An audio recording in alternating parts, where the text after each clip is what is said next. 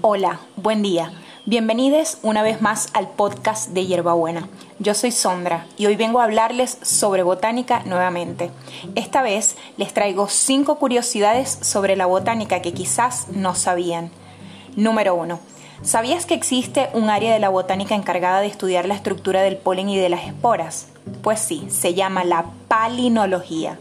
Número 2. ¿Sabías que la paleobotánica describe y ordena los vegetales ya extintos o plantas fósiles y ha permitido la confirmación de la teoría evolucionista?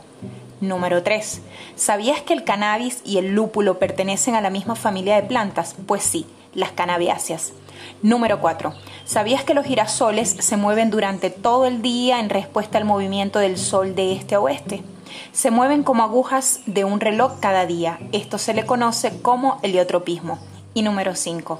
¿Sabías que la teoría de las señales o doctrina de las signaturas relaciona la morfología de ciertas especies botánicas con sus propiedades terapéuticas?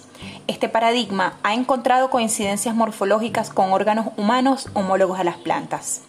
Estas fueron las cinco curiosidades botánicas que quizás no sabías. Si escuchaste hasta acá, muchas gracias por tu tiempo y si te gustó, pendiente. Hasta la próxima.